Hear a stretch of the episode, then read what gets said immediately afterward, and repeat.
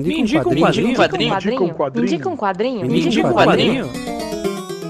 Me indica um quadrinho. Um programa de indicações do podcast HQ Sem Roteiro.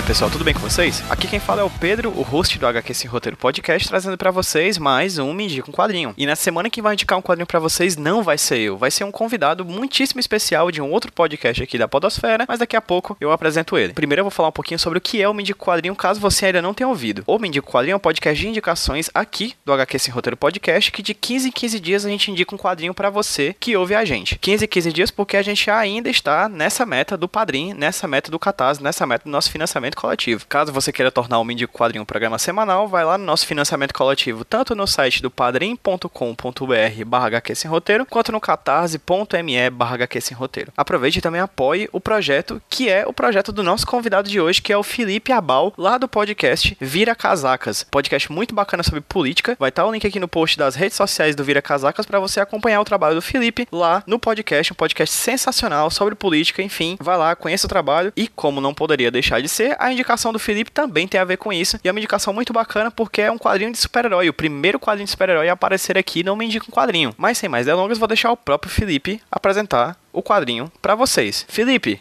me indica um quadrinho? Saudações pessoas, saudações amigos do HQ Sem Roteiro. Aqui é Felipe Abal, diretamente do Vira Casacas Podcast, e eu tô aqui para indicar um quadrinho para vocês. O quadrinho que eu gostaria de indicar, ele se chama Superman entre a foice e o martelo, e eu tenho, né, uma historinha com ele, porque um amigo meu chegou para mim e me perguntou, né, olha, Felipe, tu que é um esquerdopata, pata. Tu conhece aquela história do super-homem comunista? Eu disse, cara, do que que tu tá falando? Como assim super-homem comunista, velho? O cara, ele é um símbolo do modo de vida americano, né? E foi daí que ele me disse, olha, saiu uma minissérie chamada Superman Red Sun, em que o super-homem, ele é comunista. Eu fui atrás e aqui no Brasil só tinha saído essa minissérie, eu, se eu não estou enganado, foi em três volumes, ele saiu, e eu não consegui comprar. Fui encontrar ele na gringa, em inglês, né? Então, com o título original, Superman Red Sun, e eu tive que comprar ele e eu devorei essa obra com o maior prazer. Depois, esse quadrinho foi reeditado, foi lançado novamente aqui no Brasil no ano passado pela Panini, saiu uma obra obra muito bonita, em capa dura, uh, que tem toda essa minissérie, então, que ficou aqui então como Superman entre a foice e o martelo, e tem também uma galeria de extras com uns outros desenhos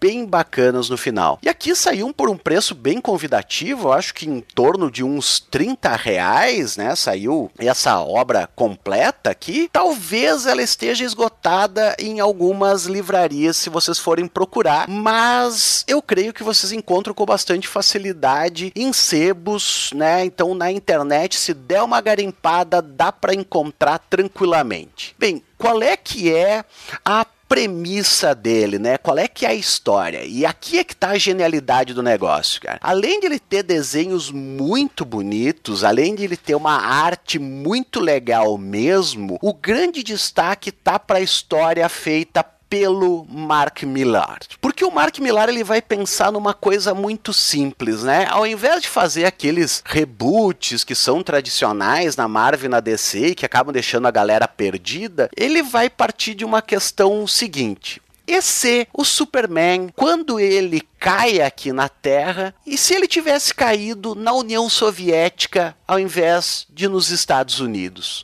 O que, que teria acontecido? Bem, vocês podem ter uma noção de que muita coisa iria ser diferente. E realmente o Superman, então, ele acaba se tornando um símbolo da União Soviética, um defensor dos valores da União Soviética e tendo inclusive uma participação muito importante na política naquele momento. E não só isso teria um impacto para o Super-Homem, para o Superman, como também para outras figuras do universo DC, como por exemplo a Lois Lane, claro, o Lex Luthor e também o Batman e a Mulher Maravilha. Então, simplesmente essa mudancinha que o Mark Millar faz de início, ela acaba gerando um impacto gigantesco e tornando essa história muito interessante de ser lida, né? É um negócio que você vai pegar em um tapa, vai ler tudo e tenho certeza que vai gostar assim como eu gostei. Até porque eu sei que não é do. Não é normal aqui nesse quadro se indicar quadrinhos que sejam desse universo Marvel e DC. Mas eu juro para vocês que ele foge do normal desse mundo. Outra coisa que é interessante de apontar é que não precisa saber a respeito desse universo DC, não precisa ter um contato grande com esse universo de se compreender quem é o Super-Homem, quem é a Mulher Maravilha, o que está acontecendo. Ele pode ser lido tranquilamente separado, né? Então, mesmo que você não tenha contato com esse mundo, mesmo que você seja aquela pessoa que diz eu não gosto de Marvel e DC, eu não gosto dessa, desse negócio de gibi mesmo, eu tenho certeza que você vai gostar. Então, fica aí a minha dica: leiam Superman entre a foice e o martelo. Se não gostarem, me cobrem depois. Um abração, gente. Prazer participar desse quadro. Today